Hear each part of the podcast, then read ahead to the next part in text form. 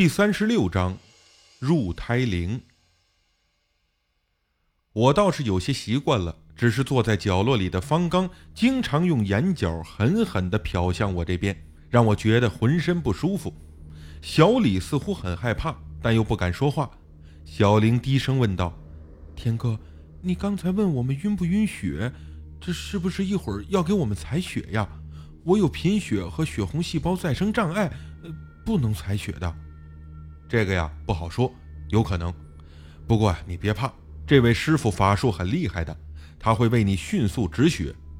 我想起了上次给大志放血喂虫的情景，就回答道：“方刚冷冷地对我说，先让他们把钱交了，免得到时候麻烦。”我连忙低声对他俩说了情况，两人互相看了看。小玲对丈夫用眼神示意，小李连忙从皮包里抽出五捆人民币交给我。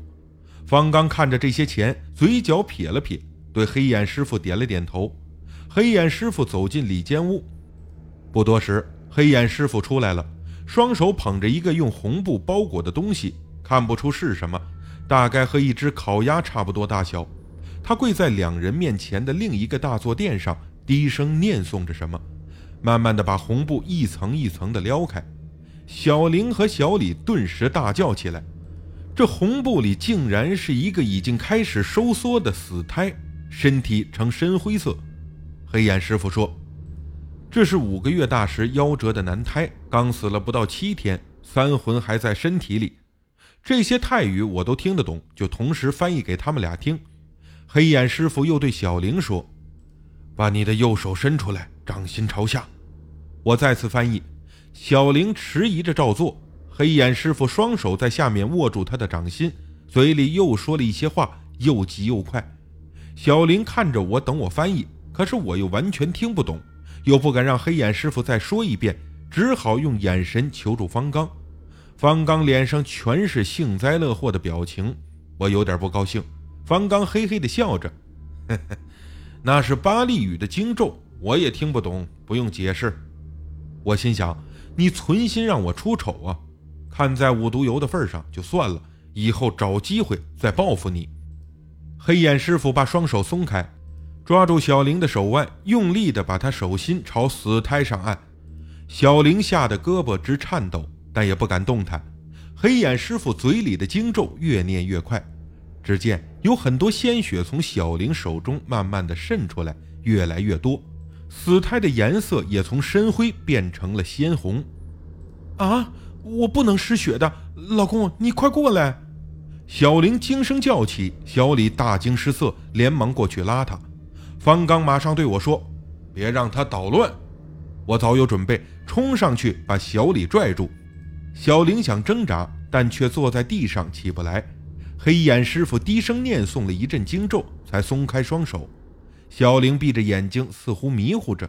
黑眼师傅用刀在他面前用力一挥。他打了几个哆嗦，睁开眼睛，赶紧拿起了双手，上面沾满了鲜血。小李在旁边焦急地说：“师傅，他不能失血呀，到时候，到时候会止不住的。”黑眼师傅似乎听懂了，从旁边拿过一个塑料盆扔给小李，然后用红布把死胎小心翼翼地包好，拿进屋里去。小李连忙在养鱼桶里弄了半盆水给小玲洗手。说也奇怪。小玲洗完手，仔细看，发现双手上根本就没有伤口，也不再流血。小李连忙从皮包里找出手绢，给小玲的手擦干，确实是完好如初。方刚对我使了一个眼色，我对小李说：“法术啊，已经施完了，你们先出去到外面等我，我马上就来。”等两人出屋后，方刚从鸡笼上跳下来，走到我的面前，把手一伸。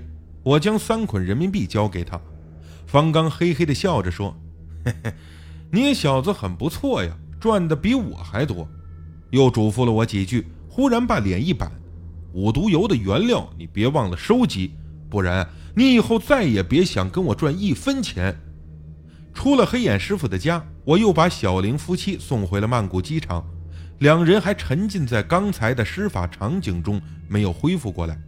小李神经兮兮地说：“呃，田田田哥，要不是亲眼看到，我是打死也不相信那是真的呀。”小玲也说：“刚才真是差点把我给吓死。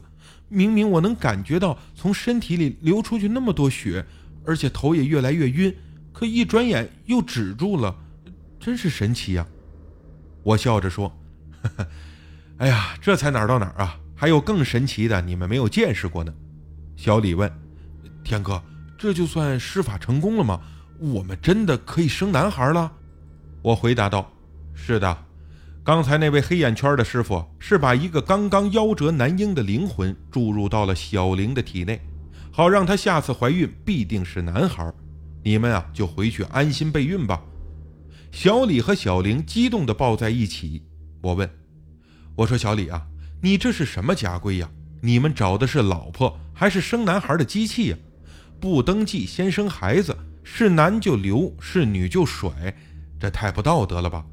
看你的模样啊，也是个有文化的人，怎么还能做出这种事儿啊？小李的脸上露出了极度无奈和哀伤的神色。小玲说：“天哥，他也是没办法，父母毕竟是长辈，我们也不想让老人不高兴，免得到时候有人说我们不孝顺，你说是吧？”我简直说不出话来，觉得这两个人的脑子似乎都有点短路，便说：“你有再生障碍贫血。”这种病怀孕生孩子比较危险，要千万小心。两人连连点头。忽然，我又想起了一件大事，故意板起脸提醒道：“别忘了，顺利生完男孩之后，你们还有五万块钱得付给我。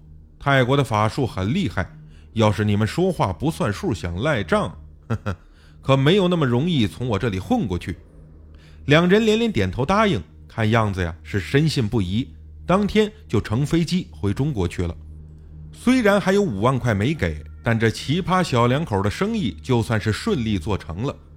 等到小玲发短信给我说 B 超结果是男孩的时候，已经是四个多月以后的事儿了。记得那时接到小玲的手机短信，内容是：B 超结果刚出来，是男孩，谢谢田哥。我这才又想起这事儿，连忙回复：男孩就好啊。别忘了剩下的五万块钱。小玲回复说：“田哥放心，我们说话算数，给我银行账户，我今天就去给你汇款。”把银行账号发给他，果然很快就收到了五万元人民币的汇款。我得意极了，心想做这种生意啊，简直太棒了，完全没有本钱，赚钱又快。